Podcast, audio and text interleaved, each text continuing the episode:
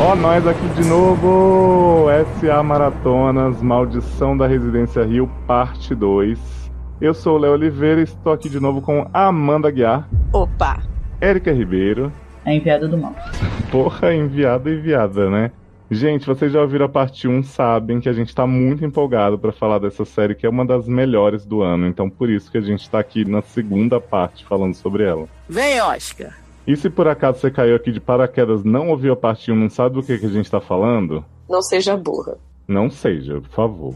Para, vai lá ouvir a primeira parte. Fala dos cinco primeiros episódios, cena a cena, quase. Todas as referências, tudo do autor. Sim. E agora a gente encerra o ciclo fantasmagórico, bota fogo nessa casa, antes que a casa bote fogo na gente.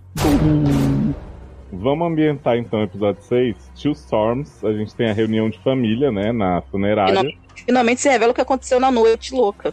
A gente tem no presente o pai chegando com os dois irmãos, reencontrando as meninas. E aí é uma, um plano de sequência divino, assim, que a câmera fica passeando pela casa enorme de Shirley, não para um segundo, você vai ficando claustrofóbico. Até chegar na casa do passado, né? São 14 minutos, eu acho, plano de sequência. Cara, eu, eu- uma, uma coisa que me impressionou muito nesse plano de sequência foi o pai vendo os filhos, e aí a câmera roda, e aí quando ele volta são os filhos crianças. Nossa, foi muito bom. Eu fiquei Cara, imaginando perfeito. aquilo na produção, tipo, as crianças correndo pra entrar na Sim, cena e os adultos saindo. Eu também, caralho, e, tipo, ficou per... E assim, eles todos na mesma posição, Na né, e mesma. tal. Cara, foda. Mas é isso mesmo. E, e mais pra frente tem as estátuas que elas mudam de direção, né? É. Aí quando, tipo, quando a, a, a, mãe entra no quarto, a produção corre e troca as estátuas inteiras, não vira o rosto. Eles saem correndo com uma estátua e botam a outra no lugar. Ninguém pensou em fazer uma estátua que tem a cabeça que gira, gente. Não, porque deve ser Tipo o boneco do deve- Power Ranger, né? Sim, deve ser desopor, alguma coisa assim. Eles tiram a estátua e botam a estátua. E aí, quando ela sai do quarto e olha pra, de novo pra fora, tem a velha na cama. Tipo, que eles Uhum. botaram a velha correndo na cama, sabe? Tipo, Essa velha ralou esse dia, viu, de gravação, essa diária. Porra, esse dia é coitado. E aí, enquanto tá mó lavação de roupa suja no presente, né? Tipo, casos de família mesmo, no passado. o bebê não tem parar, igual uma louca do caralho. E a Shirley falando que Luke vai lá, vai dar vexame no enterro. Tipo, gente, dar vexame no enterro é o que há. Normal. Não precisa ser Uhum. drogado pra dar E aí no passado tá rolando uma tempestade que a família tá toda correndo de um lado pro outro. E aí Nel sumiu, Nel sumiu, ninguém acha Nel. Fica uma loucura, assim, a mãe. O Nel tá de mão dada com, com o Theo. E aí, de repente, numa dessas giradas de câmera, a garota some, Isso. evapora. E aí Theo falou, ela tava aqui segurando minha mão. Tô sentindo aqui ainda o calor da mão dela. E aí, né, Nel não tá lá. Daí Vamos no procurar presente fica essa brigação toda. E daqui a pouco, viado, colocam dois botões nos olhos de Nel adulta morta. Eu queria saber pra vocês, quem botou os botões? Não foi a Nel? Não, Hum, boa pergunta. Não é? pra mim, quem, pra, mim, pra mim, quem botou os botões foi o Luke. Não foi. Foi. Ele não tava lá. O Luke sai várias vezes e some. Mas, Mas por que, que ele ia faria isso? O toque fez ele criar aquela história e ele usa botões da primeira vez. Por quê? Porque a Nel coleciona botões. E aí ele fica com essa noia do botão. Ele fica tão preso nisso do botão que quando ele vai pedir pra Nel comprar droga pra ele, que ele se injeta, ele fala: Eu vou pra reabilitação e lá na reabilitação eu vou co- conseguir mais botões pra você. Você ainda coleciona botões? Tipo, isso já tem 25 anos. Ele ainda tá preso nessa história dos botões. Quem botou os botões nos olhos da Nel foi ele. Mas aí ele, tipo, não pensou em falar pra Ô, gente, eu botei aqui rapidinho porque eu gosto. Mas foi ele consciente, foi ele inconscientemente. As pessoas estão numa situação tão coisa ali que, tipo, você fazer algo sem notar. Pô, mas botar Sim. dois botões no olho Porque da quem- pessoa porque- morta. Porque me diz quem ia ter botão. Fantasmas? Podia ser o sobrenatural de Almeida. Sabe? Eu, não, Realmente é uma pra coisa mim. que fica em aberto. É, fique em aberto, mas pra mim foi ele. Entendeu? Sim. Eu Hum, acho que foi a Abigail. Porra, com É certeza. Abigail. Meu Deus do céu, acho que Vamos ele é esse episódio de novo, canto por canto, pra ver se a Abigail não tá lá no canto. Não, obrigado. E aí- o trabalho de, de ver 30 e poucos fantasmas. Chega. Ó, se não foi ele, foi a Nel. Só pode ter sido duas pessoas. Não tinha outra pessoa Ah, com é, história às de botão. vezes foi, foi Nel, tipo assim, deixa eu deixar o Luke feliz aqui, mostrar que eu não tô colecionando. Ah, que felicidade. Tipo assim, ainda tô, vou continuar colecionando botão do céu. Hum. Aí tem duas, as duas tempestades são que tem uma tempestade durante o velório, que rola um barraco maravilhoso. Uhum. E tem a tempestade, essa tempestade que na verdade mostra a virada da mãe, né? Uhum. Que ali é que tudo vai pro caralho. Que essa tempestade meio que Sim. mostra que a mãe perdeu, tá, tá a ponto de perder totalmente o controle. Que ela tá uhum. vendo coisa, que ela tá sentindo coisa. A, a dor de cabeça dela tá cada vez pior. E assim, chega no episódio que ela acontece o mesmo que acontece com a Nel, com ela, né? Uhum. Ela cai no chão sentada com a, com a lanterna. O marido vai, só tá a lanterna, você vê ela andando pela casa, indo pra um lugar que não tem saída, e de repente, quando ele volta, ela tá no mesmo lugar com a lanterna. Por Sim, quê? Depois ele encontra ela e é tipo. Ela tá no mesmo. É, e ela tá no mesmo lugar. Ela fala assim: não, é que eu tive uma sensação, eu procurei em todos os quartos e não achei. E assim, e nesse momento que ela some, é quando ela vê os filhos mortos na mesa da Shirley. Ela vê os filhos mortos na mesa É porque ela no passado tem a visão deles adultos. Ah, é verdade, verdade. Mas já é um episódio à frente. Esse episódio, enfim, então. rola briga, rola muita coisa. E no passado a gente vê que Nel era Pete. Tava ali o tempo inteiro, sua família não viu. E essa cena de cortar o coração da garotinha falando: Eu tava aqui, eu tava gritando, vocês não me viam, vocês não me veem. Eu acho que a série faz tão bem essa coisa de tipo, se a gente tirar os fantasmas, que são uma grande parte da série, sobram muitas coisas ainda de sentimentos humanos que todo mundo Sim. tem, sabe? Porque, assim, ela tinha essas visões, ela falava várias coisas, e as pessoas sempre falavam assim, ah, isso é coisa de criança, deixa isso pra lá, não sei o quê. Ela tava o tempo todo lá, tentando uma solução, tentando uma explicação. Até ela morta vinha tentar avisar ela mesmo, tipo, sabe, o tempo todo ela tava tentando. E, tipo, pelo desconhecimento do pai, pelo medo da mãe de não saber explicar, e por a mãe estar, estar muito perturbada, ela tava lá o tempo todo tentando contar a história dela e querendo que alguém ouvisse a história dela e ela só encontrou isso naquele cara, entendeu? Uhum. E ela era sempre a pessoa ignorada mesmo, assim, não no sentido de, tipo, ah, não nos importamos com ela, mas assim, ah, ela já é tão problemática, vamos deixar ela aqui quietinha pra, pra gente conseguir viver nossa vida sem se preocupar? Sim. Me, me, fez muito pensar esse episódio, sabia? E, e, e assim, eu, eu gosto da personagem da Tio porque ela, ela é uma é a personagem que, por aquilo que parece, por ser do meio, ela conseguia ajudar um pouco os irmãos menores, ela conseguia ver as coisas com um afastamento que os outros irmãos não conseguiam. Uns bloqueavam demais, como a Shirley e o Steve, e outros ficavam tão presos naquele negócio que não conseguiam sair daquilo, que eram os pequenos. Quando ela vira psicóloga para tentar se entender, entender aquela família louca, ela fica, né, no, no, até nesse episódio do barraco, a Shirley joga na cara dela, você comeu o dinheiro, pegou o dinheiro de sangue, não sei o quê, mas tava aqui, eu morando no meu quintal sem pagar aluguel. Ela me ofereci várias vezes para pagar aluguel, você que não quis.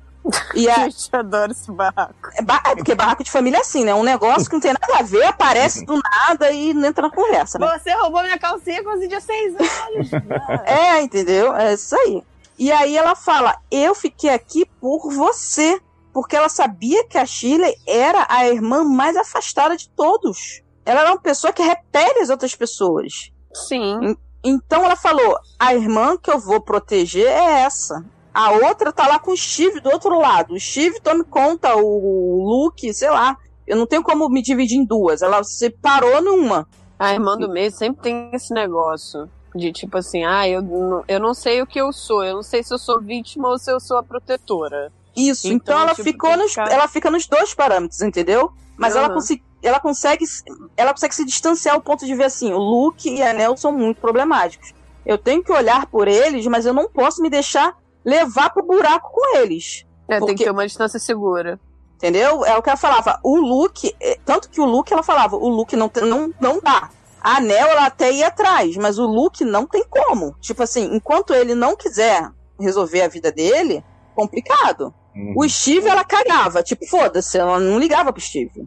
É que o é Steve nunca esteve em perigo, né? Não, ele não tava em perigo e, tipo assim, ele não se importava com ninguém, então ela também, por que ela se perder tempo com ele, que ela já tinha outros não, problemas. E ele era o mais são também, né, cara? De todos é. eles, assim, foi o que menos teve experiências sobrenaturais, o trauma dele maior mesmo foi ter perdido a mãe, enfim, numa é, situação então, e ele é mais, bizarra. E aquela história, ele é o mais velho, foda-se.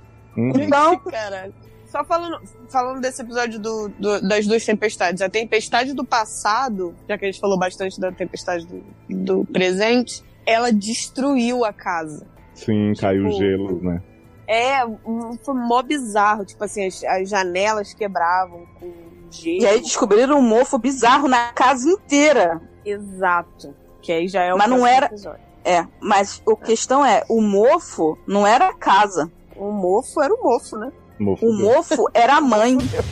o mofo era a não, o mofo não, representava. Essa frase é engraçada. O mofo era a mãe, é igual era a, era a cabeça da mãe, a mãe da cabeça lá que falou também é engraçado. Mas eu entendi. E aí, o que acontece? É, vem essa história, até a Gaga no próximo episódio. Oh. de Hanuki. Tem mesmo. E a tempestade da, da coisa traz essa questão deles todos estarem brigando e não sei o quê. E aí termina com um plot twist maravilhoso de Theo pegando seu cunhado. Ai, muito ruim, cara. Nossa. E aí você fica assim, what the fuck is going on, né? Essa uhum. para mim é a crítica da série, assim. Eu, eu entendo o que eles quiseram fazer, com o que a Theo explica depois, mas não, não me desce. Não. Acho, acho barato. Não, acho, é, acho, não eu acho que precisava. Eu achei válido porque precisava de criar um conflito final. Não tinha mais de onde tirar e a Shirley é muito ruim. O personagem, vamos ser sérios. O personagem é, da Shirley, é muito ruim. A Shirley é a pessoa mais fácil do mundo de você conseguir conflito. Então, assim, não é. precisava. Foi totalmente gratuito. Tipo, Aquela, a, o negócio do tipo dinheiro já fácil. daria o conflito pra Shirley. Sim, exato. Tipo, eu sabia do teu marido pegando dinheiro e não te contei. Pronto, ela já ia ficar putinha pro resto da vida. Mas como é que explica a história do hotel? É, é assim, eu entendo por quê. Mas eu Sim. acho que pro, tudo que a série se propôs, isso aí foi, uhum. tipo, drama barato. Sim. Tipo, então, mas eu, eu, eu, eu gostei porque para mim explicou várias coisas anteriores que para mim não estavam fazendo sentido. Sim, mas então, não tipo, não foi exatamente uma, isso, entendeu? Não foi uma coisa. Não, por de onde que eu arrumar uma outra mulher para aparecer no enterro do nada para poder a, a Teu pegar. Tinha que ser alguém que tava ali na casa. Ela não podia pegar nenhum dos não, irmãos mas, nem as Mas não precisava o conflito se ela pegar é, alguém. Não precisava ser sexual, gente. Não precisa beijar, Mas a questão tinha que ser essa, porque a questão era essa. A, a questão da Teu sempre foi o toque. O nome do episódio dela se chama Toque. Quando ela toca na irmã, ela fica vazia, ela não sente mais nada. É essa que é a questão. Sei, jovem. Logo não é depois. Esse, esse plot é maravilhoso logo depois do episódio seguinte da irmã, você vê que ela chama aquela mulher chata do caralho de volta. Aí você fica assim, caralho, mas ela falou que não queria nada a ver, que já tinha largado essa mulher pra lá, que a mulher era problema. Ela chama a mulher, a mulher vai na casa, ela transa com a mulher e tipo assim, foda-se. Aí você fica assim, pra que trazer essa mulher de volta?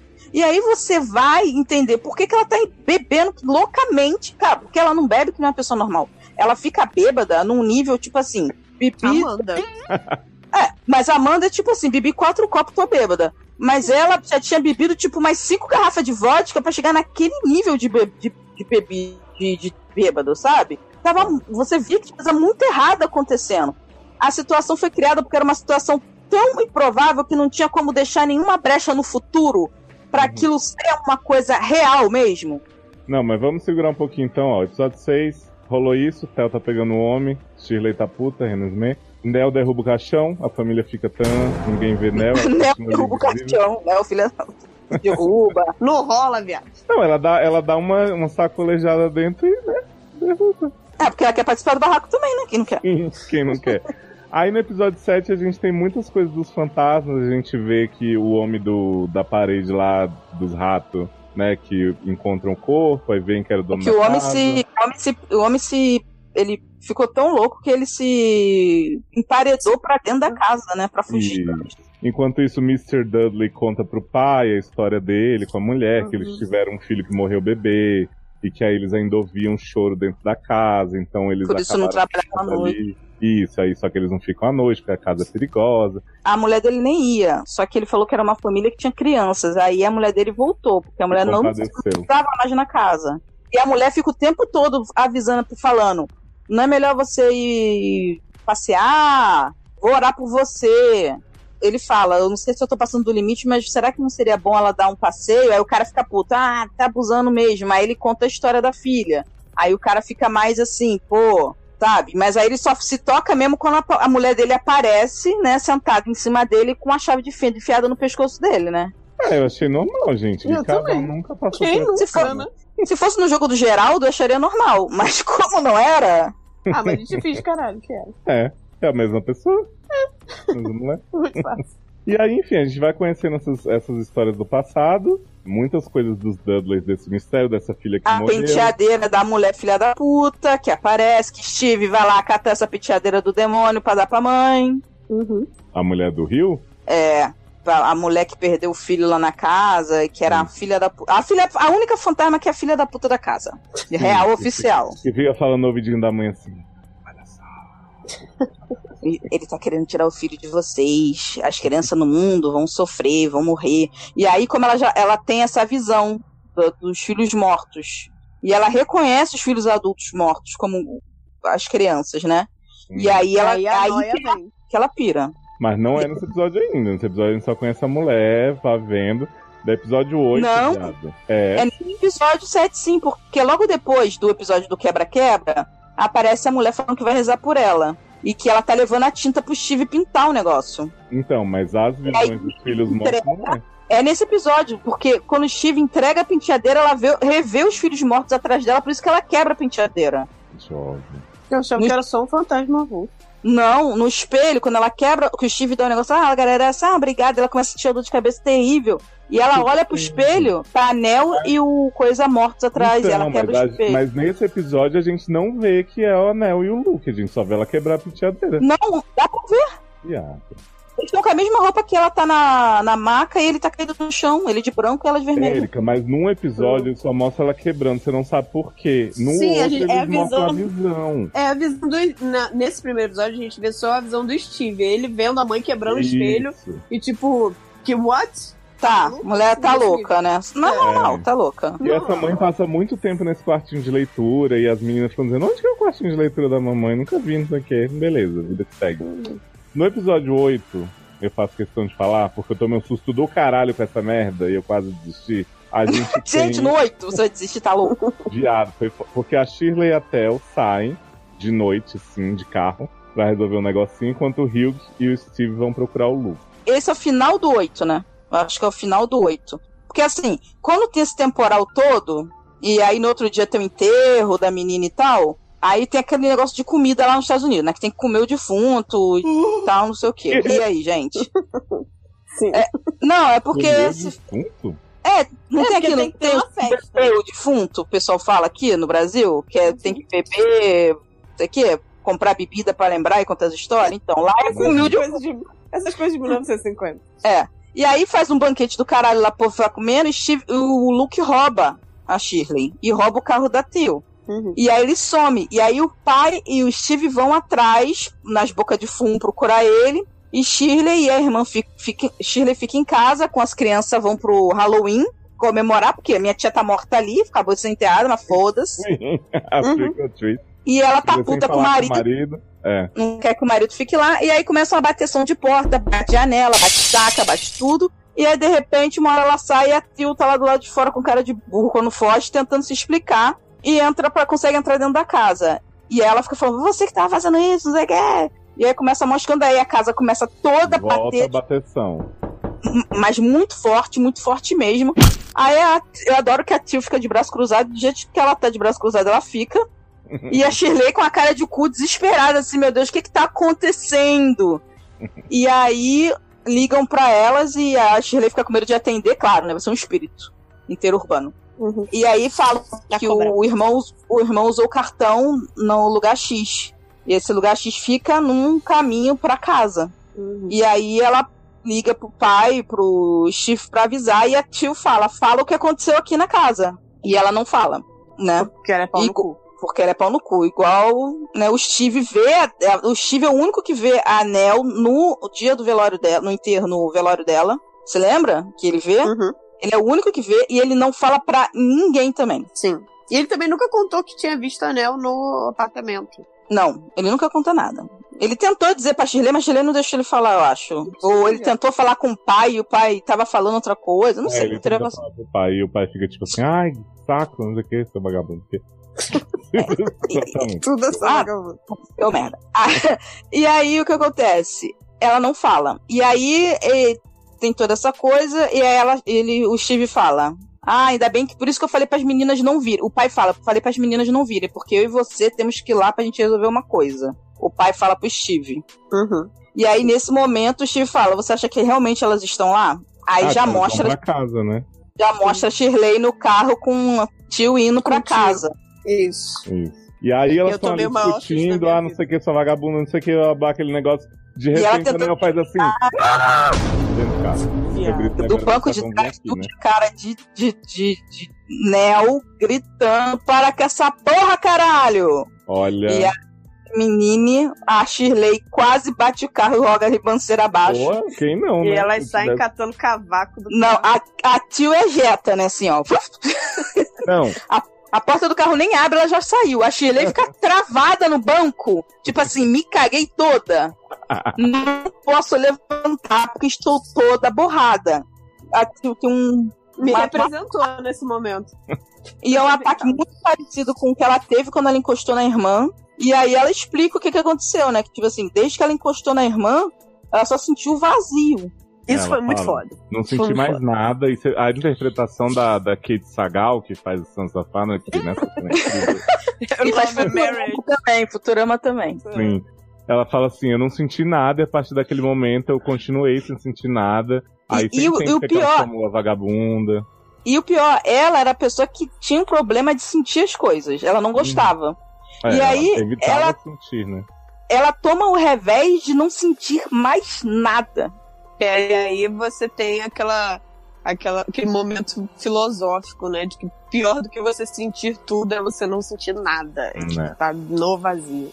E aí ela fica pensando: será que foi isso que a minha mãe sentiu? Será que é isso que a Nel sentiu? Será que elas estão no nada? Será É, que a gente que vai a morrer e vai é isso. ficar no Isso. nada? É. Sabe? E aí ela E é- fala: peguei teu marido porque eu tava tão desesperada, eu não vi, eu não vi, ela repetindo isso, eu precisava sentir alguma coisa, eu me agarrei, eu vi que ela tinha alguém. E aí, quando você flagrou a gente, eu fiquei com tanto medo de perder minha irmã.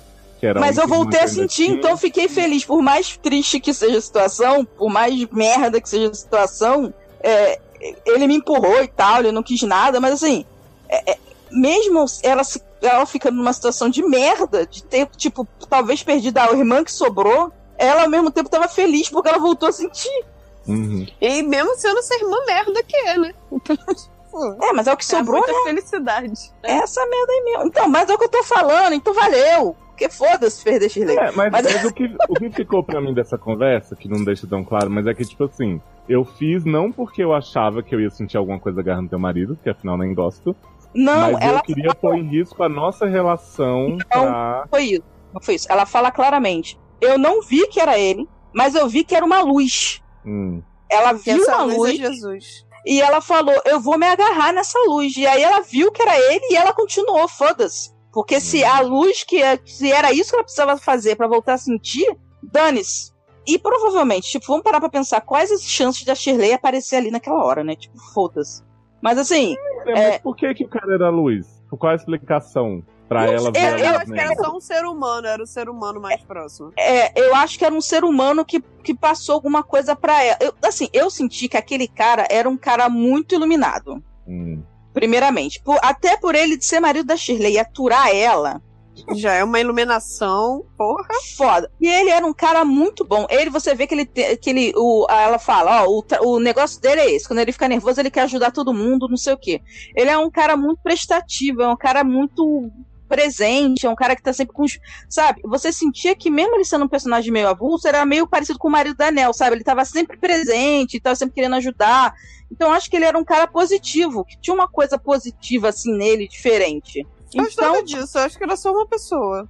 Poderia Não, ser qualquer pessoa. mas eu- e mas ela ia ver uma poderia se agarrar. Poderia ser qualquer pessoa, mas a- ela chamou a mulher e não aconteceu nada, você Ela entende? podia ter pegado o Luke, então, sem saber. É, poderia, mas assim. É, mas, é o que eu tô, mas é o que eu tô falando, poderia, mas foi o que eu falei. Na situação que tava ali, não tinha outra pessoa pra ela pegar. Então só sobrou ele. E assim, por ela ser sapatão, era uma situação que, se ela explicando isso depois, você realmente ia falar, realmente, foi desespero. Porque, Chega tipo, pegar assim, a mulher quando ela tá vazia? Não, né? pega, já, já- é, mas ela não consegue sentir nada. Ela desesperada na japa. E aí ela vai, que- ela chama a Japa, a Japa quer assim, vamos conversar sobre o seu dia. Ela, olha, meu dia foi assim, eu descobri que tinha um cara pedófilo que abusava da garota que vivia na casa dele. Quer conversar mais? Ou quer Ela quer transar? mais ou tá pouco? Sabe? E aí ela transa com a mulher nada. Aí ela começa a beber pra caralho e não sente nada. E aí uhum. vai, é uma evolução. E ali na uhum. casa só tinha parente.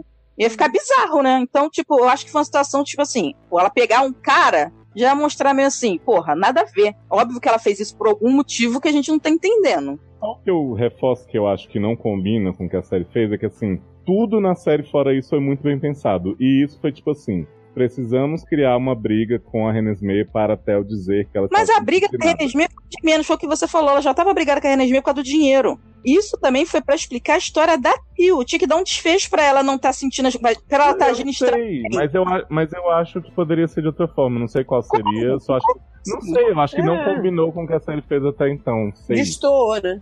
É, exatamente. É. Mas beleza, a gente perdoa. Eu não achei, é, mas. Porque você, mas é sapatão. Ótima, entendeu? É, porque você é sapatão, tem que proteger sapatão. e, e, e, a cena é maravilhosa, ela dá outro show, então, tipo, Sim. pra mim, palma. M pra essa mulher. Foda-se. Beleza, então. Colar em do Aí, colo. Steve Hugh eh, brigando muito um com o outro, não sei o que, te odeio, beleza. Episódio 9. Hugh. Hum. Episódio 9 é a mãe enlouquecendo junto com essa outra mãe, que é a dos Screaming Memes, né? E aí ela fala dos filhos morrendo na sua cara, como é bonito, como é gostoso, como é ruim, como é medroso, né? E aí vai dando umas sugestões pra mãe, fala assim, ó, oh, por que você não faz um chazinho ali com seus filhos e tal, pra tu manter eles seguros ah, E aí ela vira... eles, né?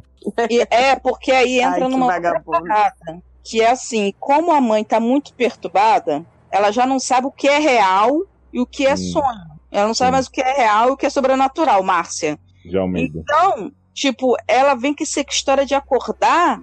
O acordar é você morrer, porque acordar é você viver na casa. Uhum. Sim.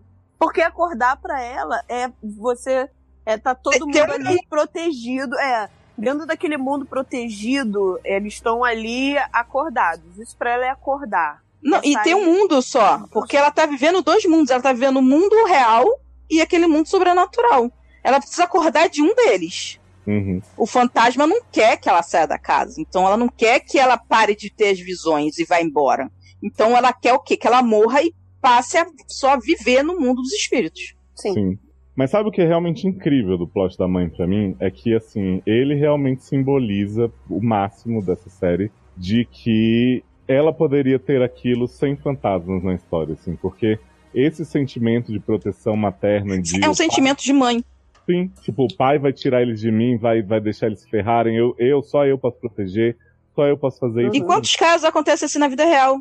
Sim, tipo, aquela coisa da mãe adoecer os filhos para poder cuidar, né, que a gente viu aí Ou super proteger, ou, ou evitar que, que o pai veja, mesmo o pai às vezes não sendo uma má influência, mas tipo assim, tá com outra mulher e acha que a outra mulher é uma influência, vai transformar as crianças em outra coisa. Sim. Ou mesmo eu não quero que meus filhos saiam de casa, né? Eles vão ficar aqui o máximo de tempo que eu conseguir.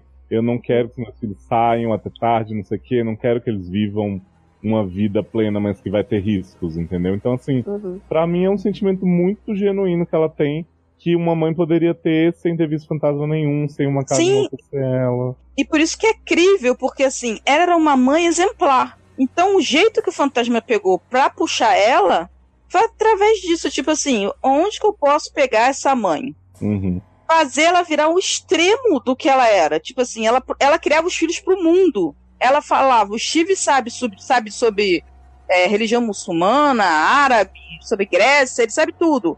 Eu não quero prender meus filhos, eu crio eles pro mundo. Ela, ela mostra isso, que ela é uma mulher muito aberta para coisas. E ela acaba sendo tomada pelo mofo, ela vai mofando internamente, ela vai cruando nessa obsessão pelos menores, porque os menores são os que têm as visões, ela sabe que eles precisam ser protegidos. E ela não sabe como fazer. Então, essa loucura pega nesse, nesse ponto, entendeu? Porque uhum. tanto que a Tio podia ter passado por isso, só que ela criou uma proteção pra Tio antes. Então a Tio não ficou presa nessa coisa, porque a Tio também via. Uhum. Sim. Mas os outros dois, que eram os mais fracos, os menores, foi o que ela se apegou mais, foi o ponto fraco que a mulher usou. E, e isso também, isso que o Léo falou, do, desse pote do, da, do, da maternidade, né, e tal, só reforçou para mim no final que é, é, uma série que não tem um personagem principal. Você pode falar, ah, a personagem é, é a casa, ou, ou, ou, sei lá, é a mãe, ou é a Nel, ou não. é a família, é só a personagem. Não, tipo, não tem uma personagem principal. Todo mundo. O personagem perso principal, para mim, é a vida. É, é a vida, assim. É, Eita, atropelar é. A vida mesmo depois da morte. É, não, é, é, todo mundo, todo mundo ali tem uma importância tão singular e tão, tão complementar que eu acho que assim não tem personagem principal. É, eu acho que, por exemplo, mesmo que a gente não goste da Shirley e do Steve, eles são bem desenvolvidos. A gente pode não Sim. gostar da do que eles são. Exato. Exato. Mas assim, eles têm a importância deles, eles têm uma história ali para contar, tanto que a gente vê no último episódio, né, cada um com seu drama. E, uhum. tipo, o pai e a mãe também, porra, eles contaram a história completinha dos dois, do relacionamento deles individualmente. E, uhum. porra, a Nel, mesmo morta desde o início da série, também tá tendo a história dela super bem contadinha. Então. Calma. Eu acho que a história foi contar aspectos da psique humana e da, da posição das pessoas no mundo. Tipo assim, o síndrome do irmão do meio, o, o problema do irmão mais velho, que sempre tem que. Parece que tem o, o cargo de cuidar dos outros, uhum. é, o, os problemas psicológicos, trauma. o trauma. O, o, que o trauma faz, como o trauma mudou a vida deles, e não foi uhum. de maneiras só negativas. A Tio arrumou uma coisa para fazer na vida graças ao trauma, de certo modo. Sim. A, a, a Shirley é a mesma coisa.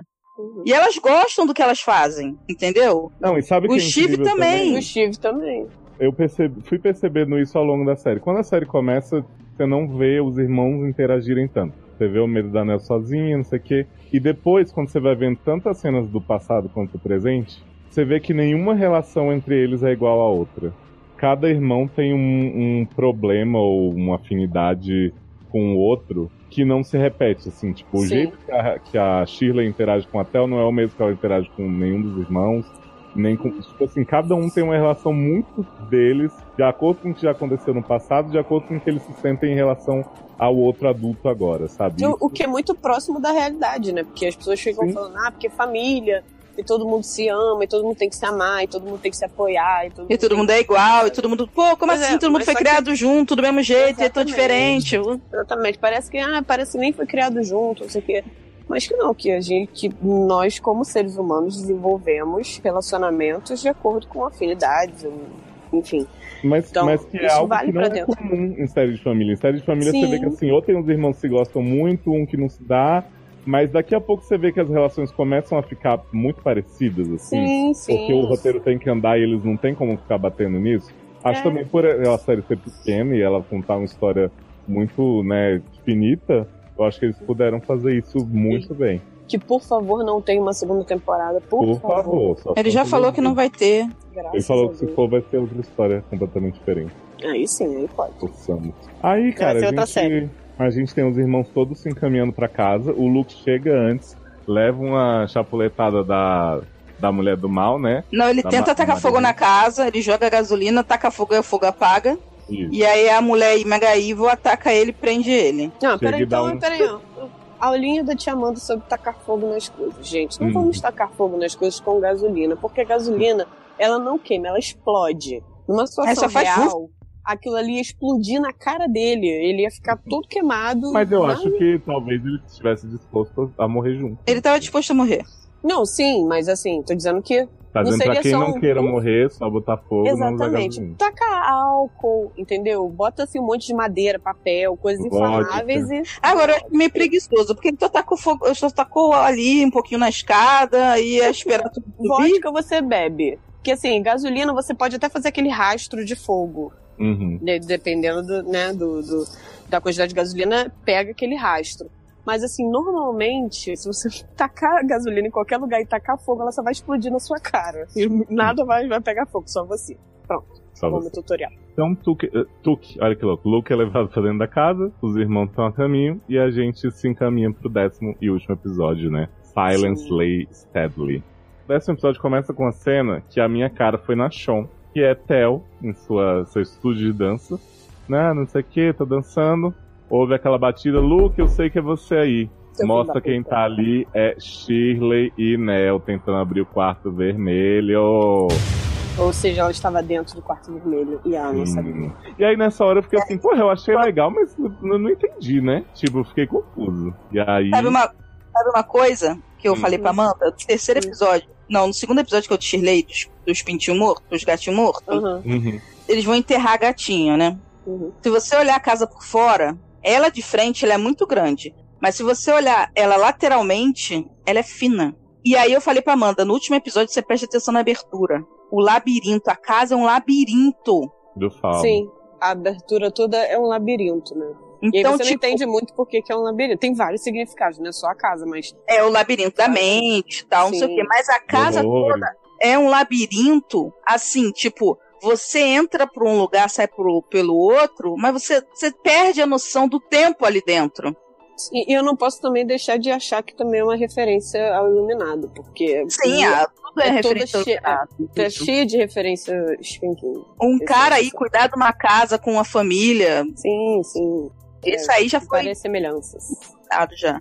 Mas assim, você vê que a casa tudo é um labirinto. Porque olha só, mesmo que eles entrassem no quarto vermelho sem saber, eles iam ver que estavam entrando no quarto vermelho. Como é que eles não viam? Uhum. Você entende? Então, uhum. é porque esse labirinto que, porra, o Luke achava que era uma casa na árvore.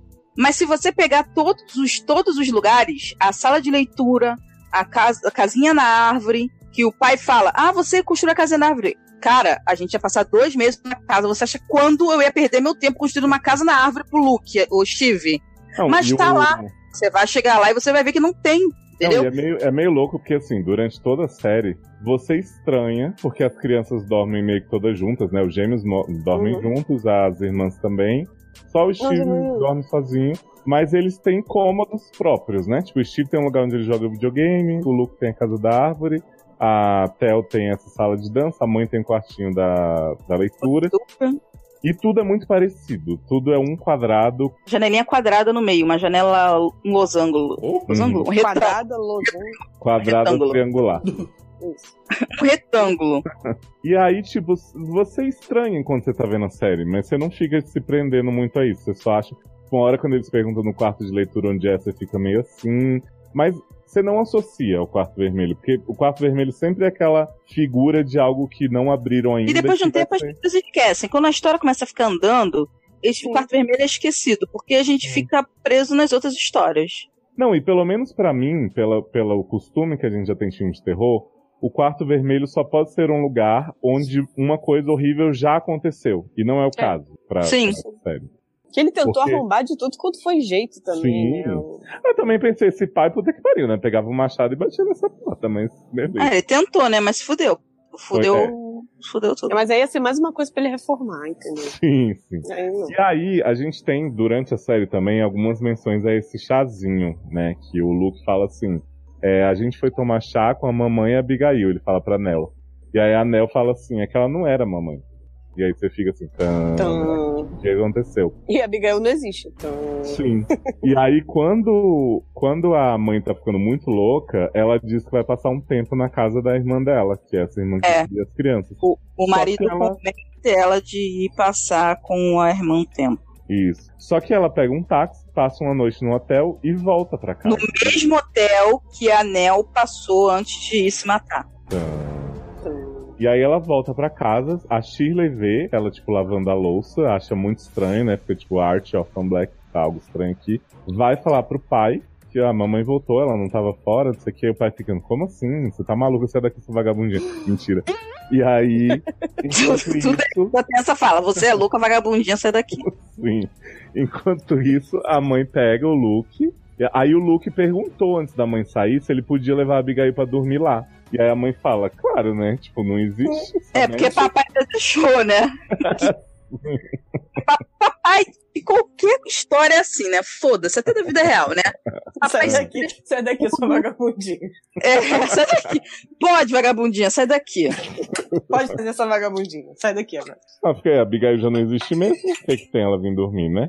Essa eu matei alguns episódios antes, quando a criada fala sobre a filha dela que nunca Sim. chega lá, que é proibida de ir. Eu perguntei pro Henrique, é isso? Ele falou, oh, não sei, oh, oh. e aí eu já vi que era.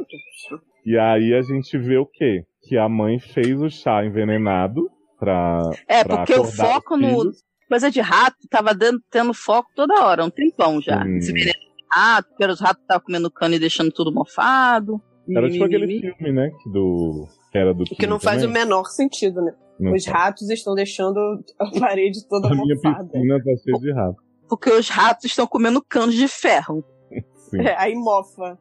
E aí você vê o quê? Que a mãe ia acordar os filhos com o chá com veneno de rato. Só que a Abigail tomou a primeira golada. Abigail e é aí, gulosa. Abigail, gulosa, Fat Family, era uma pessoa. A Abigail era uma pessoa viva que ficou morta assim que a gente descobriu que ela era viva. Pra variar, ninguém, ninguém acredita nas crianças, né? O menino sempre ninguém. falou: gente, é viva a pessoa ali, ela só sai da floresta porque sei lá onde ela mora. é. Mas eu brinco com ela, é real. E todo mundo, não, tá bom. Tá Abigail só era uma esquisita, não era um fantasma. Sim. Isso é o mostra o preconceito do ser humano. Sim, Sim. contra as pessoas é. esquisitas. Porque e a defunta Evil, quando aparecer de roupinha de cancan, então, se ela aparecesse normal sem ser roupinha de cancan, a gente achar que ela era uma pessoa normal, viva, que tava passando ali. Agora, a Abigail, que era uma criança viva, só porque parecia uma criança daqui da cidade desamaldiçoado lá, né, bizarra, a gente achou que ela tava morta, mas não era, ela tava viva. É. E aí a Abigail começa a espumar, cai lá toda morta, morre quem nunca morreu antes. Não, e o pai sente, né? Fudeu, tá no é. quarto vermelho. Pois é, o pai vê a porta aberta, pã, aí corre, salva as crianças, dá uma chapuletada na mãe, dá uma empurrada que até a Tel viu na visão dela quando ela tocou no pai. E aí deixa a mãe lá desacordada e sai pegando os filhos, né? Aquela loucura. Vamos salvar quem dá, depois a gente vê o que, que essa mulher tá, tá acontecendo. E aí ah, rola. Foi bom tu falar esse negócio do empurrão, porque rola hum. um plot também dos irmãos desconfiarem que, na real, foi o pai que matou a mãe. Por isso que Sim. ele não conta as coisas que aconteceram na, na casa. Sim, fica uhum. sempre essa dúvida do que aconteceu. Aquela noite, né? É. Fica essa dúvida do que aconteceu, porque ele não fala e meio que ele abandonou eles. Uhum.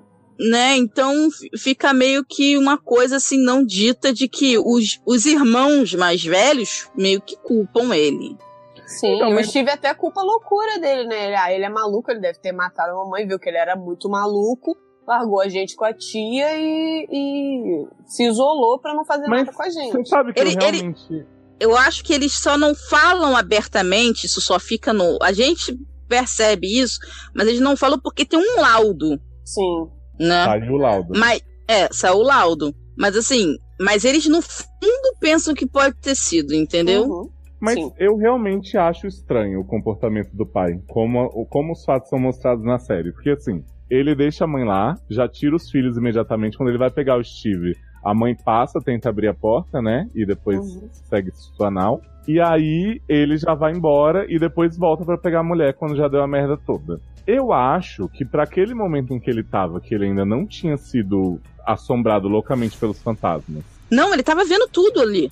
Ele viu, mas, mas tipo assim, foi o primeiro impacto que ele teve. Até então, o maior drama para ele ali foi a mulher tá tentando matar os filhos. Beleza, eu entendo, vou tentar tirar meus filhos daqui. Mas eu não acho que ele acharia a mulher, depois de estar desacordado, uma ameaça tão grande a ponto de ele, sabe, sei lá, ou mandar alguém ir buscar os filhos, chamar a polícia, sei lá, e tentar lidar com a mulher ali naquele momento.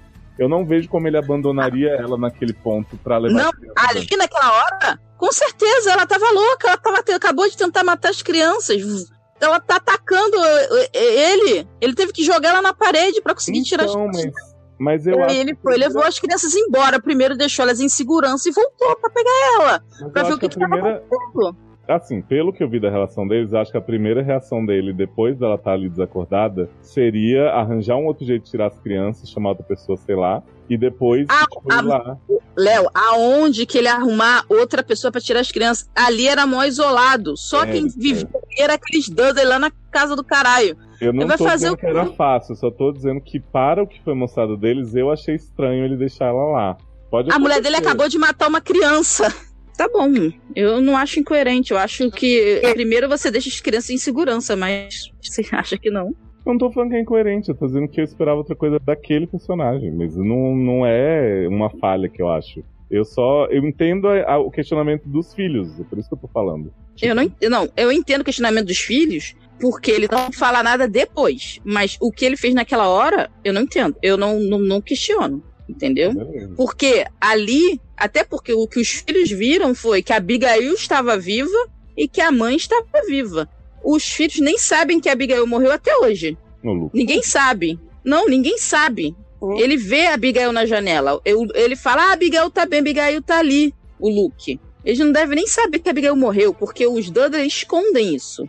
Eles falam: você, você, a gente vai sumir com o corpo dela na floresta, porque ela vivia dentro de casa mesmo. A gente vai sumir com o corpo uhum. dela, mas você promete pra gente que não vai nunca destruir a casa pra gente conseguir ver ela sempre. Por isso que ele não vende a casa, né? Também. Ele não vende e fala que só eles podem entrar e não queima a casa, que ele falou: eu vou queimar essa casa e vou acabar com isso. E isso que os filhos não entendem. Tipo assim, se aconteceu um monte de coisa ruim, mamãe morreu não sei o quê, por que, que ele não destrói a casa ou vende? E aí, por isso também que ele perde a guarda das crianças, entre aspas. Mas eu acho que ele também perdeu a guarda das crianças porque, primeiro, ele não ia saber explicar para as crianças, ia lidar todo dia com isso, de ter que dar uma explicação, ele não ia ter uma explicação para dar. E ainda por cima ele deixou as crianças com a irmã da mulher, que de repente poderia explicar para ele o que eram os dons das crianças. Mas aparentemente a irmã da mulher não se vê pra porra nenhuma, ela não tinha dom de nada e não ajudou em coisa nenhuma, né? Por isso que ele tem até um ranço. Ele tem até um meio ranço da mulher, né? Tipo, ah, essa filha da puta aí fazendo essas caras, que saco. Porque, tipo, ela no final ela não ajudou em nada, né? Aí depois tá todo mundo na casa, Luke desmaiado e tal, a gente vê uma cena do futuro. Steve com a esposa contando como se fosse o livro dele quando eles chegaram para salvar o Luke na casa. E aí nessa cena eu tive aquele mini mind blow, assim, porque eu tava achando tudo muito estranho, mas ao mesmo tempo eu tava. Eu tava também, achando cagar. muito esquisito. Tipo, esquisito. Caraca. Achando assim, ah, deram um pulo no tempo mesmo, que merda. Pois é, eu tava bem puto. Só que aí a gente vê que Penny, né? Not Penny's Bolt tá grávida, que era uma coisa que a gente sabia que não poderia ser de Steve, porque ele fez vasectomia para não ter filho louco, igual os irmãos dele, pai dele, a mãe dele. E aí, de repente, Penny começa a falar umas verdades na cara de Steve, falar você suga as pessoas, você não tem nada por você, você não é uma pessoa interessante, você não é uma pessoa Penny importante razão. de nenhuma forma. E as coisas pra você só se tornam verdade quando você escreve. Isso. Porque se é, você não escreveu, não existe, não é, importa. É, tipo, a vida do, dos seus irmãos estão passando por dificuldade e tal, não é real para você. Tipo, ela só é real a partir do momento que você lucra com isso. Yeah. Eu achei muito forte esse discurso, mas ao mesmo tempo eu passei a gostar mais do Steve a partir dele, assim. Porque eu acho que. Ele é um merda mesmo. Muito bem. Nada de novo pra mim. Ele é um merda, mas assim, eu acho que ele tem essa característica que a gente acaba tendo em alguns pontos da vida, assim, tipo, de, de a gente ser tão egocêntrico, tão no nosso mundo, que os problemas das pessoas às vezes soam como ficção pra gente, sabe? Tipo, eu acho que eles trazerem isso como o plot central de um personagem é, é muito legal. Não, eu também achei. Também achei muito legal. Mais uma vez, daquilo que eu tava dizendo sobre se aproximar da realidade, né? Não ficar só na, na, na ficção. Porque você pensa em história de terror, você pensa em espírito, um monte de coisa, mas assim, nada que, que te faça refletir sobre né, sobre os seus relacionamentos. Uhum. E essa série me fez refletir sobre meus relacionamentos e esse lance do, do Steve ser tão assim é, afastado porque eu não quero absorver o problema dos outros e já tenho os meus. Isso é, é como isso soa na real e como, como isso não, não faz bem nem para ele nem para as outras pessoas. Não. Né? E assim, depois que tem o que eu, eu vi esse negócio dessa tese tal do cabelo e, eu, e a gente vê a diferença dele, que ele é o que é mais diferente do de novo para velho. Uhum realmente você percebe que, na verdade, ele é doente. Ele parece que ele é o que lida melhor com isso, mas ele, entre aspas, ele é o mais doente. Ele virou uma outra pessoa para poder se esconder do problema da, das questões, entendeu? Tipo assim, porque ele era o que mais se importava, ele sempre estava preocupado em agradar, em ajudar, fazer a mãe ficar feliz, em cuidar dos irmãos e não sei o quê. Pode ser um sentimento de fracasso também, né? E como ele é o mesmo sentimento que o pai teve, que o pai tinha aquele negócio, eu vou consertar, eu vou consertar, eu vou consertar. E ele tinha isso com o pai. Ah, a gente vai velho, consertar. Ele ficava falando isso, vou consertar, vou consertar. Então, tipo, ele quando ele viu um fracasso tão grande, que ele falou: Eu nunca mais vou conseguir vencer. Foda-se, eu vou deixar do jeito que tá. Eu não tenho como lidar com isso. Eu não tenho como resolver o problema das outras pessoas. Então vou lidar só com os meus e foda-se, entendeu? Uhum. Aí Penny começa a se transformar num monstro, e seu filho também vai ser um monstro, anticristo, American Horror Story e tal. A gente fica. Gente, tá não sendo Michael. Aí Steve acorda do coma induzido e a gente vê que todos os irmãos estão caídos dentro do quarto, né? Do quarto vermelho, o pai Isso. infartando lá de fora porque tá tentando arrombar a porta e tá tentando uhum. tomar os remédios e a mulher aparece para ele. Isso. A mulher de vermelho. E aí a gente começa a ver vários, né, tipo, essas fantasias, realidade paralela, viu, Lost? É assim que se faz. Um beijo. Não, ah, não, mito. E aí o que acontece? E a gente não explica a história de Shirley, né? Foda-se, ninguém se importa. Se você quiser saber a história de Shirley, vai lá. A história de Shirley é que ela, ela traiu. Hã? Agora não cabe mais. A gente já tá no final da série, vai explicar a história avulsa do Shirley. Ué, viado, dois segundos. Quer que eu explique? Shirley traiu o marido com James Lafferty e ficou se sentindo culpadinha, quer ser perfeito e não pode. Beijo, tchau. Era essa a é, história dela. É, até a história dela, bônus, é chata. E, é. e o e homem aí... era fantasma, né? O homem do uísque. Era só a culpa era... dela se manifestar. Sim. É, outro tipo de fantasma. Que até o Steve fala no início do, do, da série e depois fala no final, né? Que fantasma pode ser várias coisas, né? E aí eles acordam porque, na verdade, a Nel aparece dentro do quarto vermelho. Uhum. Né? Aí vai acordando um por um, né? E aí o Steve acorda primeiro, vê que o Luke tá. injetou veneno de rato no braço. E aí ele tá tentando ressuscitar o Luke. Que ele acorda depois desse susto, né? Porque a Nel uhum. aparece e encosta na cabeça deles, né? Toda vez que eles estão num pesadelo desse, ela aparece e encosta na cabeça deles e eles acordam. O Luke tá morrendo, e aí ela vai pra Shirley. Aí Shirley tem essa visão aí do homem lá do, da putaria lá do encontro dos homens bolsa amador. E aí encosta na cabeça dela, ela acorda também, aí o coisa pede, me ajuda aqui, me ajuda aqui. E aí aparece Theo indo transar com a Japa Avulsa. Uhum. E aí a Japa Avulsa começa a falar um monte de coisa sem sentido lá, e ela começa a ser tomada por umas mãos malucas, e a coisa aparece e puxa ela pela mão. É a única que não é pela cabeça, né? Pela mão, por causa do uhum. toque. E aí puxa ela pela mão e acorda ela. E aí ela começa a andar pelo quarto e a falar coisas que aparentemente não tem sentido. E é aí que eu volto, volto lá atrás na questão do não. Que enquanto isso está acontecendo, o Luke tá naquele mundinho que a mãe, tá. anel do chazinho. Ele é adulto, os outros crianças, Criança. Abigail. E a Abigail para tomar o chazinho, e aí todos com chapéu lá, você é um homenzinho, então não sei o que, tentando convencer ele a sentar. E a Nel fica falando o que para ele? Go, go, go. Tipo, vai, vai daqui na verdade, ela já estava tentando afastar ele de lá, porque ela sabia, porque como ela teve o sentimento de ir pra lá, e eles sentiam quase a mesma. Eles sentiam as coisas, ela sabia que o, o fim dele é só mesmo que o dela, entendeu? os fantasmas têm poucas oportunidades de falar, porque assim, gol é muita coisa, né? Pode ser muita coisa. Podia falar, é, né? don't go. Né? Mas don't, don't come back. Please don't go, don't go, começa a contar W. Isso, W. E aí ela fica, não, não, não aceito chá, o chá do capeta e tal, o chazinho do demônio.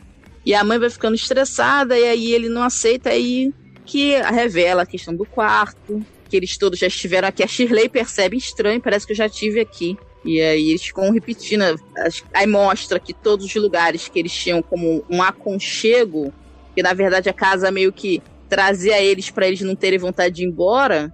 E era o lugar mais iluminado da casa também, né? A casa era muito cheia de sombras, porque tinha essas porras dessas estátuas avulsas em tudo quanto era lugar. Muita Mas, cortina. É, nesse lugar era sempre assim, ensolarado. Tirando o estúdio de dança também, porque não dá pra você ficar. Então não dá pra ver a TV, é. né? Pois é. Mas era um lugar bem. bem. escape, né?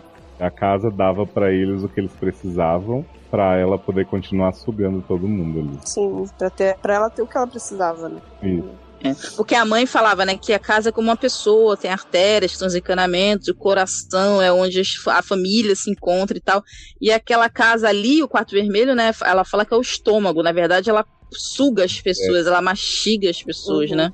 Cara, e assim, o monólogo da Nel sobre o tempo, ele para mim é uma das coisas mais bonitas que eu vi numa série, assim. Sim ele não explica nada linearmente. Olha, gente, gente as pessoas é isso. coisas do passado por isso. Mas ao mesmo tempo ele deixa tudo muito claro, assim, de uma forma meio. Lúdica. É. E ela fala assim, né? A gente tem momentos, tem gotinhas de chuva, não sei o quê. E a vida é isso, né? Tipo, às vezes a gente tá aqui na nossa vidinha do dia a dia e vem um fato muito legal do passado ou uma lembrança muito dolorosa. E isso mexe com a nossa vida atual e isso influencia o que a gente vai fazer daqui pra frente. E eu acho que a série traduziu isso muito bem, mostrando essa coisa dessa não linearidade deles. Então. Não, e, e a casa também não ser linear, porque, por exemplo, quando a Tio tava no estúdio, elas não sabiam de, uh, que a Tio tava no estúdio, sabe? A uhum. Tio poderia estar no estúdio, no, no estúdio dançando dois dias antes delas estarem batendo na porta. Porque eles podiam estar usando o mesmo lugar ao mesmo tempo sem saber. Uhum. Então, tipo, a casa era tão louca e a, essa questão do acordar, de você acordar pra vida, não acordar pra morte. É, é tipo assim, as pessoas não dão não vivem a vida delas, elas ficam pensando tanto na morte, no fim, na, no negativo, que acha que acordar é pra morte, sabe? Tipo essa coisa cristã de que quando eu morrer, aí sim eu vou ser feliz. Não, gente, vamos viver isso aqui. Vamos tentar viver o que a gente tem. E o tempo é isso, tipo, tem momentos que vão ser gotinhas de chuva. Você não, você vai passar dias que não tem nada de, aparentemente, nada de novo ou diferente está acontecendo na sua vida. Mas vão ter dias que vão ser, vai ser neve, vai ser uma coisa mais pesada e vai fazer mais força na sua vida, vai te dar um sentido, ou vai te magoar mais, ou vai te fazer mais feliz. E tem dias que, sabe?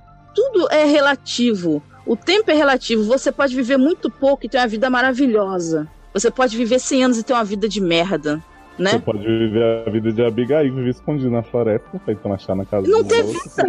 A Abigail é um exemplo. A Abigail é o um exemplo vivo do que as, que as crianças. Ou morto, né? Não, vivo.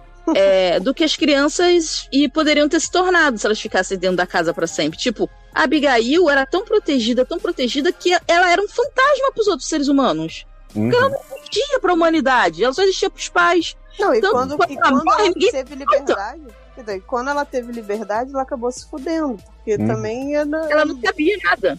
Exato. Uma criança super protegida é uma criança que não, não reconhece perigo. Então. E, tipo, a existência da Abigail na casa, com, só explicando para as pessoas aqui, né? A Abigail era filha dos criados, que vivia escondida por, pra não chegar perto da casa. Quando ela morre, os pais fazem um acordo com o pai das crianças pra né, nunca se livrar da casa e deixar eles ficarem lá, porque. Porque aí eles não contam que a mulher matou a garota, né? E não Isso.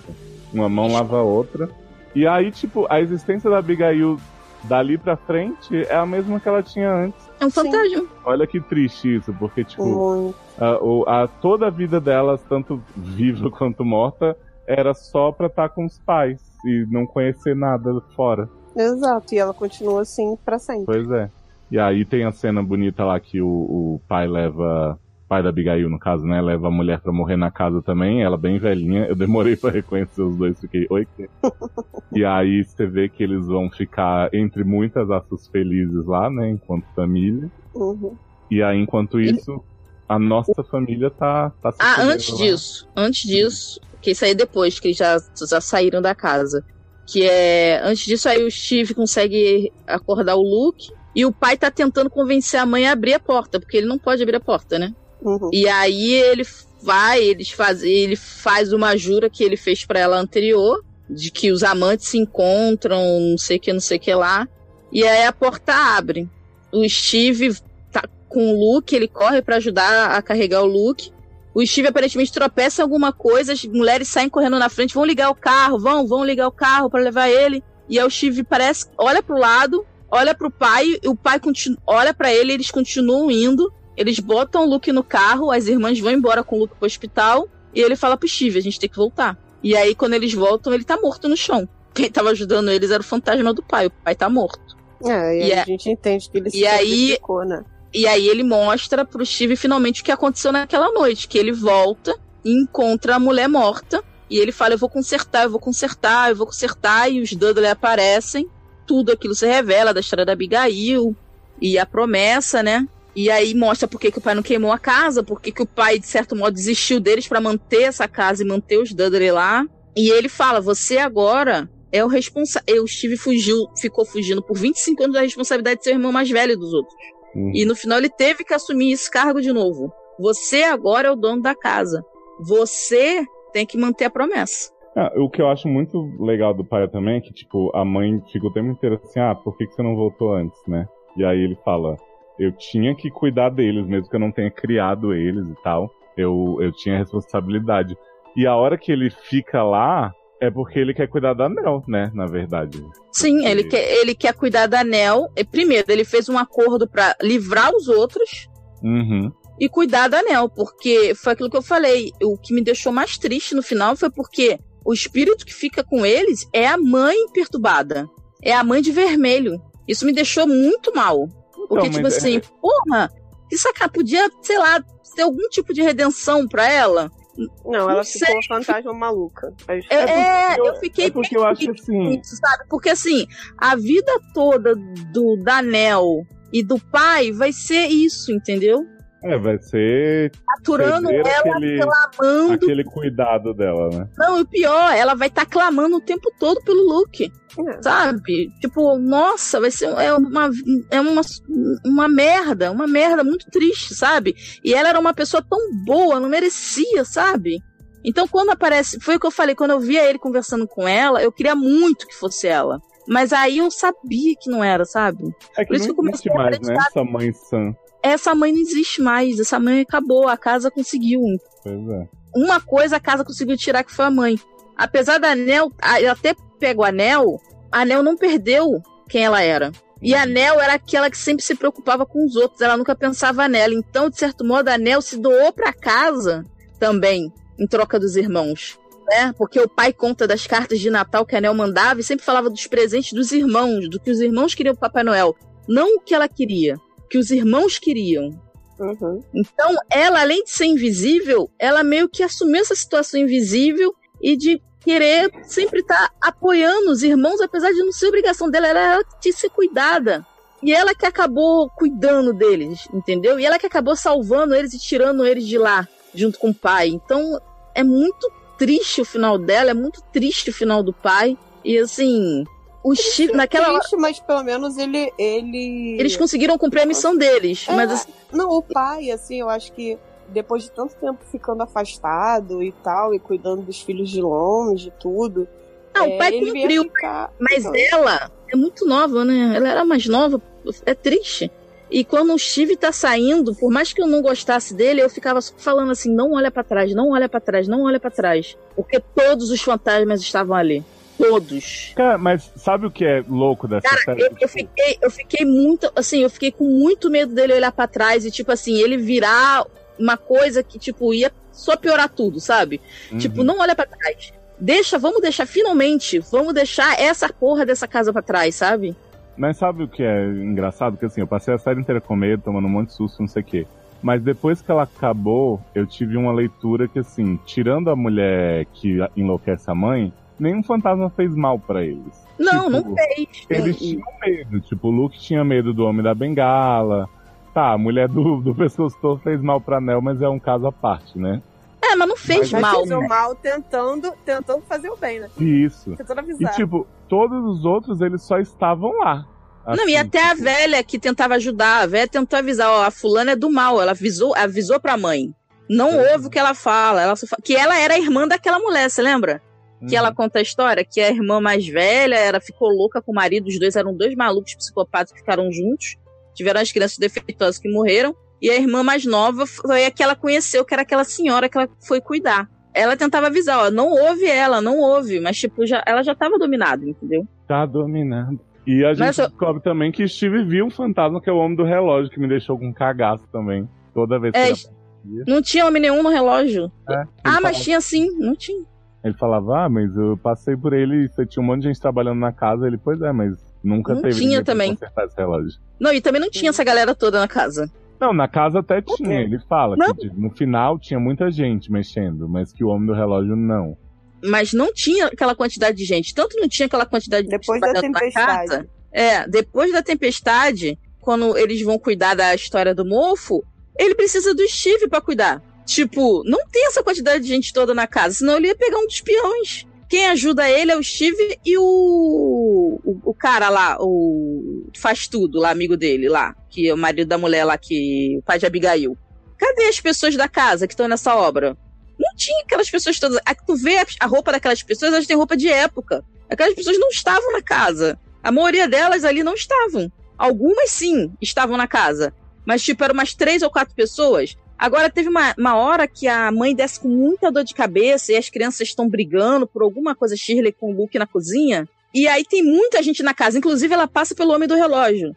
Uhum. Tipo, uhum. aquela hora, ali tá uma misturada de gente com fantasma que a gente não faz ideia. Porque é muito, tem muita gente na casa. Eu fiquei assim, gente, não isso tanta gente. Que o cara não tem dinheiro para pagar o, o ventilador lá e o cara para tomar conta. Entendeu? Então, uhum. tipo, muita chega numa hora ali que a gente, como tá vendo pela visão dela, ou a visão de ou, ou deles, a gente vê fantasma e não sabe que é fantasma. É. E aí, depois que os irmãos saem da casa, o papai fica pra trás com o com a mamãe, a gente tem uma passagem também do Steve falando justamente sobre como. Ah, ele no hospital e o Luke tá bem, o Luke ficou vivo. Sim, sobreviveu à overdose de veneno de rato. E aí Steve fala sobre os fantasmas, sobre as assombrações que a gente tem, e eu acho que nesse momento ele resume também muito bem a série. Sobre isso que a gente tem falado até aqui, que tirando o sobrenatural dessa série ainda sobra muita coisa, assim. As dinâmicas familiares, os traumas das pessoas, né, sendo de terror ou não, definem muito o que a gente faz, como a gente se relaciona. E eu acho que a série é muito bem sucedida, assim, tratar isso de uma maneira que, cara, eu tenho certeza que, assim, gente que não vê nada de terror de jeito nenhum, hum, talvez não consiga, resista a ver.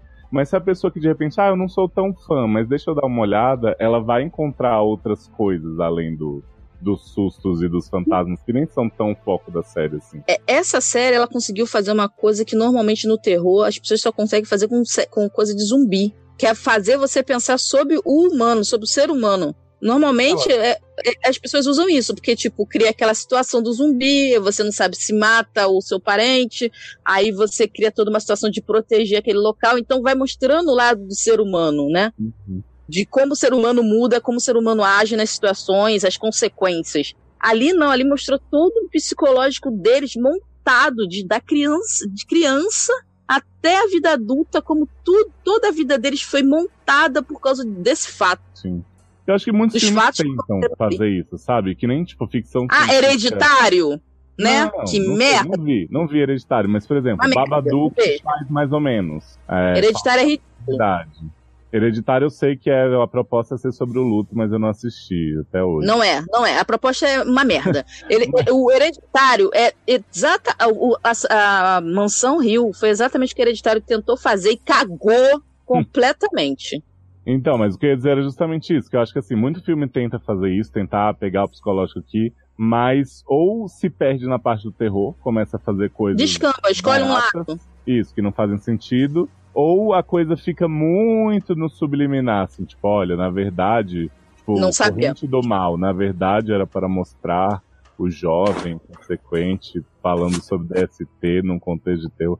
Então, assim, eu acho que essa série deu uma aula para muita coisa. Pra Amanda voltou. Não, então, nunca her... saí, Ei, tá bom. Hereditário é uma merda, não é? Sim.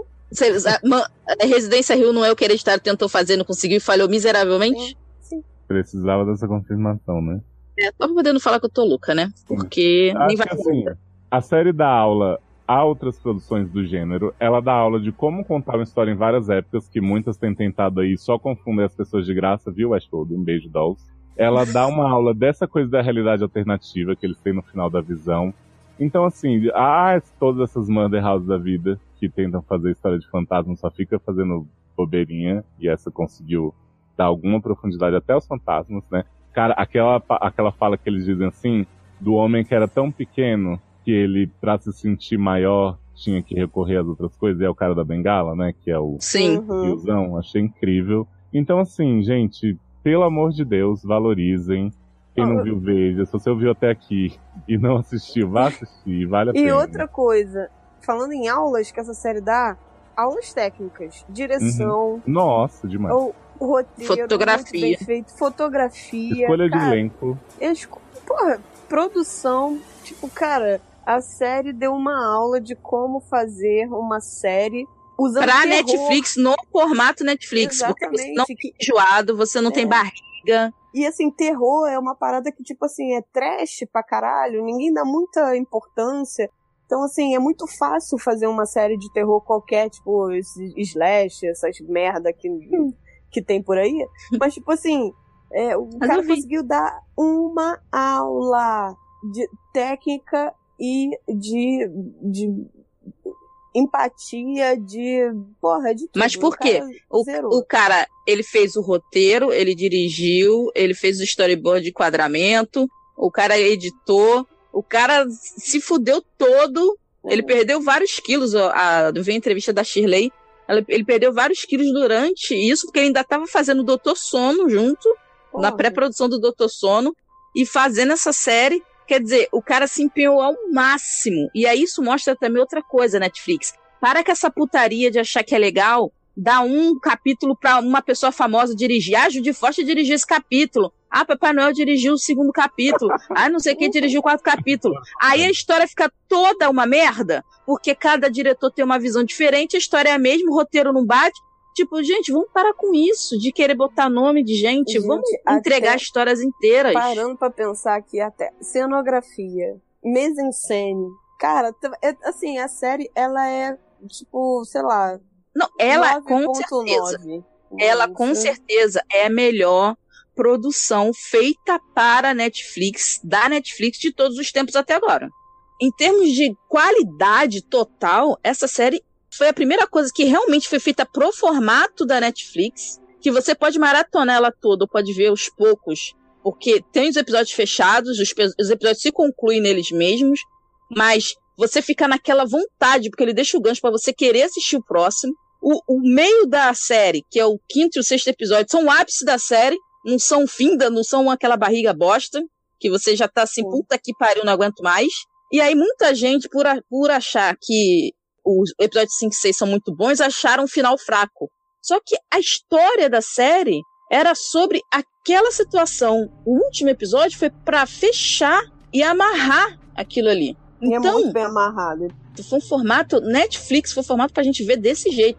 Não é um formato para no final ter um estouro, o diabo brigar e tacar fogo. E, é, não era para isso, nunca foi. A, série, se você ver, nunca foi sobre isso, entendeu? Uhum. Então, é, parabéns, eu, a decepção de no final não ter um boom, um cataclismo, não sei o quê, eu acho que é um pouco. Não, Sim, sei lá, não, um hábito. Você tá reclamando hábito... de Residência Rio, vai tomando seu pau no seu cu. Eu acho que é um hábito. Porque, eu assim, acho que é um hábito ruim que a gente tem de achar que o final de série tem que ser pra explodir cabeça. Só que a gente vê isso em séries que só tem o episódio piloto e o final pra explodir cabeça. O resto é tudo uma merda. The Walking Dead, né? Tá aí pra provar. É, existe isso porque o formato funciona. A pessoa não, vê o último episódio, explodiu a cabeça, caralho. Vou voltar pra temporada, temporada que vem. Que pariu, Só que essa série não precisa da temporada. Quis contar a história dela e contou. Exato. É, é, então... Ela foi feita exatamente pro formato Netflix, que funciona. Esse é o formato Netflix que funciona. Você ficar fazendo ganchos mirabolantes para lançar daqui a cinco anos, gote, aí não, não rola. Você nem lembra qual é o gancho. Não, e outra coisa, né? Você sabe que o final da série ia ser outro, né? Não. História todo mundo já tá sabendo, mas eu vou repetir ah, aqui. Ah, sim, importante. Que não tem a cena final que tem assim dois anos, aí aparece eles no futuro comemorando que o coisa tá dois anos sem ele tá até parece ele até parece menor, né? Lembra uhum. dele criando os irmãos em volta e tal, não sei o quê. Você vê que atrás tem dois quadros assim, tem um quadro grande e um outro mais pro lado assim, porque aquilo depois eles meio que mudaram digitalmente, porque na verdade ia ser a janela retangular, porque na verdade eles nunca teriam saído, estavam mortos. Uhum. E aí o mocinho, que eu já esqueci o nome, nosso ídolo, falou que ele se apegou tanto a esses personagens que. Que ele falou, não, é maldade demais. É maldade demais. No, no, no, já, já foi ruim, já foi triste demais. Não precisa de mais essa tristeza. Vamos deixar, pelo menos esses, seguirem a vida deles, sabe? Uhum. Ah, legal. E aí ele fez isso, deixou e o final. Eu queria falar também, em relação a todas essas coisas que a Amanda falou de produção, essas não costumam ser coisas que eu exalto muito numa série, porque em muitas vezes eu sinto que isso é feito para disfarçar uma história fraca ou uhum. para fazer algo tipo muito artístico, complexo que você só vai entender explicação e não ter o roteiro ser furado, entendeu? Ou algo que, tipo assim, ah, você vai entender no último minuto o que a gente queria dizer, porque a gente fez traveling de câmera assim e tal, e depois a gente vai nada, e aí, e aí vai ficar por isso mesmo e as pessoas vão bater palma porque assim, porra, foda. Pois é, eu acho, eu acho que essa série, ela, assim, ela é simples, ela te deixa intrigado porque a história vai se construindo aos poucos, mas desde o começo você tá fisgado, ela te te coloca no, no centro da história, não fica tentando te confundir assim gratuitamente, mas ao mesmo tempo ela é profunda, ela tem muitas camadas e ela é bem feita em todos esses aspectos que a Amanda falou. Eu acho que quando é assim vale a pena. Acho que quando é só para ser bonito, plasticamente assim, e não te conquistar, é, pra mim não vale. Então, tipo, é. essa série pra mim é o pacote complexo complexo, completo. Como diria o Azagal, né? Quando a gente. Que, o melhor que a gente tem pra falar do filme é a fotografia, porque o filme é uma merda. E. não tem mais nada. Exatamente. A gente falou muita coisa boa da série, mas eu não poderia deixar de, de destacar essa parte técnica, porque é uma parte que eu curto muito. Às vezes o roteiro, é, como o Léo falou, às vezes ele é até utilizado para né, cobrir o roteiro, cobrir barriga, co cobrir é, atuações esdrúxulas, mas assim, é uma coisa que eu gosto de ver. Eu, mesmo quando tudo é ruim, se a parte técnica for boa, é uma coisa que, que me dá prazer de ver. Então, quando eu consigo juntar as duas coisas, pra mim é foda pra caralho. Vamos se despedir então, depois desse podcast 4 horas e meia? Opa, vamos! Amanda, conta pra gente o que você anda fazendo no mundo, onde as pessoas te encontram, o que vem aí no feed da SA e no SED. Olha, gente, vocês me encontram com certeza no trabalho, tá? Se vocês tiverem oportunidade de visitar minha empresa, eu tô lá. Sim. Mas na internet. Tá aberta? Eu... Sempre. Eu ou a empresa? Que? Já. É, eu tô aí no, nos Facebook da vida só pra falar mal do nosso maravilhoso presidente eleito. É Amanda de Aguiar, se não me engano. No Twitter eu tô mais amigável, tô ah, mais sim. quarto vermelho, Mendy Underline Aguiar. E no Instagram eu tenho até feito algumas reviews de quadrinhos, que eu tô lendo que eu tô nessa, nessa fase que eu nunca tive na infância. Síndrome de Peter Pan agora voltou. E eu tenho lido muitos quadrinhos, então tenho feito review de alguns quadrinhos que eu, que eu leio lá no Instagram. E... Mas o Instagram não é pra review não, mulher. Ah, mas eu faço lá porque é mais simples. Eu boto uma foto do quadrinho e faço tipo, um celular. resuminho. É, não, eu faço um resuminho assim do que eu achei. E, enfim, se minha opinião importa pra alguma coisa também. Pra tá lá. Não importa, eu não vou ler quadrinho é. nenhum nunca, mas né? Não, mas, poxa, lê minha review. Qualquer é... coisa eu falo assim, ah, gente, esse quadrinho de acordo com a reviewer Amanda Nudes, é ótimo. Como eu comecei tarde, eu acho que as pessoas têm que ter essa oportunidade também, porque não estou somente no universo Marvel DC, tem uns quadrinhos bem maneiros e profundos que eu tenho lido, então esperem aparecer alguma coisa lá. E também nos produtos também, né? Também no SED, dizem por aí. É, Toda semana, também né? o, isso, de viagem, que tá aí também, o de Amsterdã vai sair também, Jovem. daqui a pouco. e vamos, vamos fazendo, né? Tem, temos a HS aí pra falar, temos algumas séries boas pra falar. Sabrina, então, que você vai terminar em janeiro. Sabrina, que eu vou terminar em janeiro de 2020. Ó, oh, vou te contar uma coisa. Se o final de Sabrina tivesse acontecido no episódio 2, ia dar na mesma. Afe, Maria. Então tá que nem American Story, né? Se o episódio final fosse o quarto, tava bom. Sim, Sim exatamente. E tamo aí, querendo viajar com desconto também, só me chamando pra quê? É... é real, gente, por favor. É, mas é realmente. E é isso, gente. Muito bem, Érica, o que você tem a dizer para seus fãs? É arroba bin, underline Erika no Twitter, que eu uso o Twitter, sou pessoa antiga. No Facebook, pode me procurar aí, que eu tô nem lá aí, né? Se você não quiser falar comigo, me procura no Face. Uhum. E no Instagram, arroba Erika, tudo junto. Erika com K, não é igual a Erika da série que é com C, com K. Da série. Da série. Da série, Bin Erika. Bin época, entendi. Que? Que, é, gente, tô também no Twitter Leózio. Na verdade era Leózio, mas as meninas falaram tanto Leózio que eu me acostumei. Uhum. No Instagram, The Leózio, TH é Leózio. Né? Sempre me prostituindo lá, agora com fotos da Disney, com todos os personagens maravilhosos. Sem camisa na Disney. Isso que eu ia falar. Isso aí não aconteceu ainda. E fiquem de olho aí que a décima temporada do SA está chegando. Esse podcast de 5 horinhas foi assim para abrir, né, as portas dar aquela apolazadinha. Pra arregaçar, né? Cinco anos. Sim. E a gente vai ter uma programação bem intensa do sede de fim de ano aí. Se não for com essas meninas, vai ser com outras. Tô procurando que. Que? né? Sim. Vamos. Vou convidar, mas né? Vier com a historinha, tô trabalhando, não sei o que, tô dormindo, a gente chama. Os restos. Amo. Acho que as pessoas não deveriam aceitar, porque elas são consideradas resto. Não. As meninas não aceitaram. A gente chama o nosso elenco de apoio maravilhoso. Hum, tá, né? Beijo, elenco de apoio. Então fiquem de olho aí nos feeds, né? Nos nossos feeds no iTunes, Apple, nos agregadores Android e no Spotify. Temos SA e SED, feeds separados para cada um. Yes.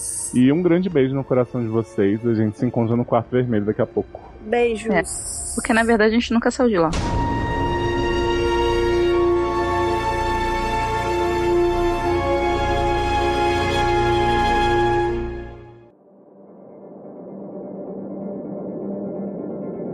Três, dois, um. Não sei como começar. Pelo começo. Tá, é o que começa assim, começa assim. A é sangue terminaram. Jovem. ah, eu, eu acho que eu acho que se tiver começa assim. A mansão Rio traz muitos mistérios, incluindo que Erika e Amanda terminaram. Bom, aí eu vou continuar. e já fica todo mundo assim, tipo, o quê? Uh... Eu acho que é disruptivo. Vamos dar, um, vamos dar um, um, panorama aqui sobre o criador de Maldição da Residência Rio, né? Que é um velho ídolo nosso, o Mike Flanagan. Ah, não, mas tem que falar que é do livro da tal da Shirley Fulana, que Stephen King é fã, todo mundo que escreve terror ah, é fã. E, aquele, e que o livro fez aquele filme maravilhoso, que tem, tem outros dois ou três filmes que são inspirados nesse da Residência Rio a Shirley Jackson que entrega um livro perturbador. Ah, não, isso é a autora. Aí tem uma breve sinopse que é. Preciso ligar o ventilador e vai fazer uma barulho. Ah... Pronto. Ai, caralho, agora o gato quer entrar. Agora dá um tempinho aí pra pegar o barulho do ventilador de mim. Uhum. Ai, Jesus, calor. Pra dar um tempo ficar quietinha, né? Mais 90 segundos. Adoro. E esse não, e tem. Tem outra pessoa de Battle, Battlestar Galáctica, né? Sim, tem o Cylon aí. Garota! É garoto! Ai, ai, ai, ai, ai, ai, Ah, não tem culpa, É sem prestar merda. Eu já tô de saco cheio de Amanda também, porque ela não vê essa porra de Battlestar. Já sabemos ela fica perdendo, já fica perdendo tempo. Ok, né? Sabemos sim. Ela não, ela não vê Batustave, eu não, tenho, não sei mais o que eu faço. Viu, temporada de AHS rolando aí, eu vou ver Batustave. é, tá vendo? Não preciso falar mais nada. Enfim, tem Michael Truck que não é Silent, viu, mano? Fica tranquilo. Uhum. Ela não sabe quem é, ela deixa, ela vai até lá, já esqueceu. Eita! Pera, calma, calma, calma. É o quê? Opa. Por favor, sempre se muda outra. Peraí que ainda tá rolando. O elo é. Calma, Erika. Respira. Ela é difícil. Oi, tudo bom? Não, não sei o que, que tá acontecendo. Tá travado. É, agora a fala. Agora tá bom, a é. família é. sempre se muda, repete comigo. Então, é, o plot é que essa família sempre se muda de um lugar pro outro. A gente vê que. Vocês estão me ouvindo? Sim. É porque as ondas pararam de variar aqui, achei que fosse Nel me puxando. Uhum. Aparentemente, a filha mais nova se matou, voltou na Casa Rio e se matou. Porque ele não vendeu ah, a casa. Peraí, não conta assim, não estraga. Ó, uhum. cortei isso que a Erika falou. Amanda, é aí, né? É o Cristiano, inclusive. Opa. ah, trazer o cartão. Vai ver aqui, trazer o cartão do Leão no estacionamento. Peraí, peraí, peraí, peraí, peraí, peraí, peraí, peraí, para, para, para, para para, para. Repete. Então ela estava de botões e aí colecionava botões até quando ele vai o garoto, tinha, o garoto tinha noia de botão. Vai. O garoto Não querem ouvir. Dá uma respirada aí. Você gritar, falar que não tá coisa. Porque você continua falando. Eu não estou falando. Agora, Agora não tá. Agora tá, falei. Não, Primeiro... acho que é o nono episódio maravilhoso que a gente descobre o, o porquê de Shirley ser, né? Uma filha da puta também, que tem um outro porém. Porque todo mundo tem um porém e outro porém, né? O outro é porém de Shirley. É não, mas já décimo. começa a aparecer o, o diabo do homem do copo. Ah, sim, mas o homem do copo aparece desde. Toda hora ele fica assim, levantando o copinho. Ele tá Ah, bem... mas eu é. prestei bastante atenção, né? Tem hora que ela tá passando dentro da casa assim, aí passa por ele, tipo, ele só faz assim, ela passa direto, tipo, tô nem pra você. Ah, eu achei que era uma pessoa, então. Pois é. Aqui. E aí. Peraí, peraí, peraí, peraí. Barulho de água. Que gostoso. É, eu tô bebendo água aqui pra ver se a, garganta da Erika fica molhada. Hum. Entendeu? Daí ela leva os filhos e a Abigail pra tomar esse chá. Não, eu queria não. fazer outra observação eu, rapidinho. Eu tô com 3% de bateria do celular. Opa! Bota no carregador, pô. Ah, é. Aí eu faço o quê? Enfio o fone no cu e funciona. Ah, bota o fone de ouvido. Oi? É porque ela só tem entrada. É, não, vou, te, vou tentar tirar do fone de ouvido e vamos ver o que, que acontece. Tá. Porque eu tô no fone. ah, tá. Peraí. Era muito. Ah, tá. E morreu. E morreu. Érica fez a bigaída. Érica, se estiver ouvindo, a gente não te ouve. Érica, é. tá na floresta. Érica? Que Érica? Não tem nenhuma Érica aqui. Mas a gente finge que ouviu tudo. Sim. Mas não tem nenhuma Érica aqui, não. É só eu e você gravando. Quem é Érica? Érica tá em casa, sem internet. Não é uma bosta.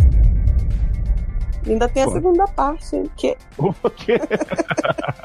segunda parte é o lado B. American Horror Story. Ah, sim, Mari. Vamos do luxo ao lixo. Bim Érica, vai dar ou não? Vai dar nada. Então, a, não tô dando nada mais porque eu sou solteira. É... Não tenho compromisso. Se eu lavo seu cozinho, ninguém tem nada com isso. Não tô lavando cozinhando nada, né? Tem que lavar é... o seu, né? né? Cada um, agora cada um lava o seu.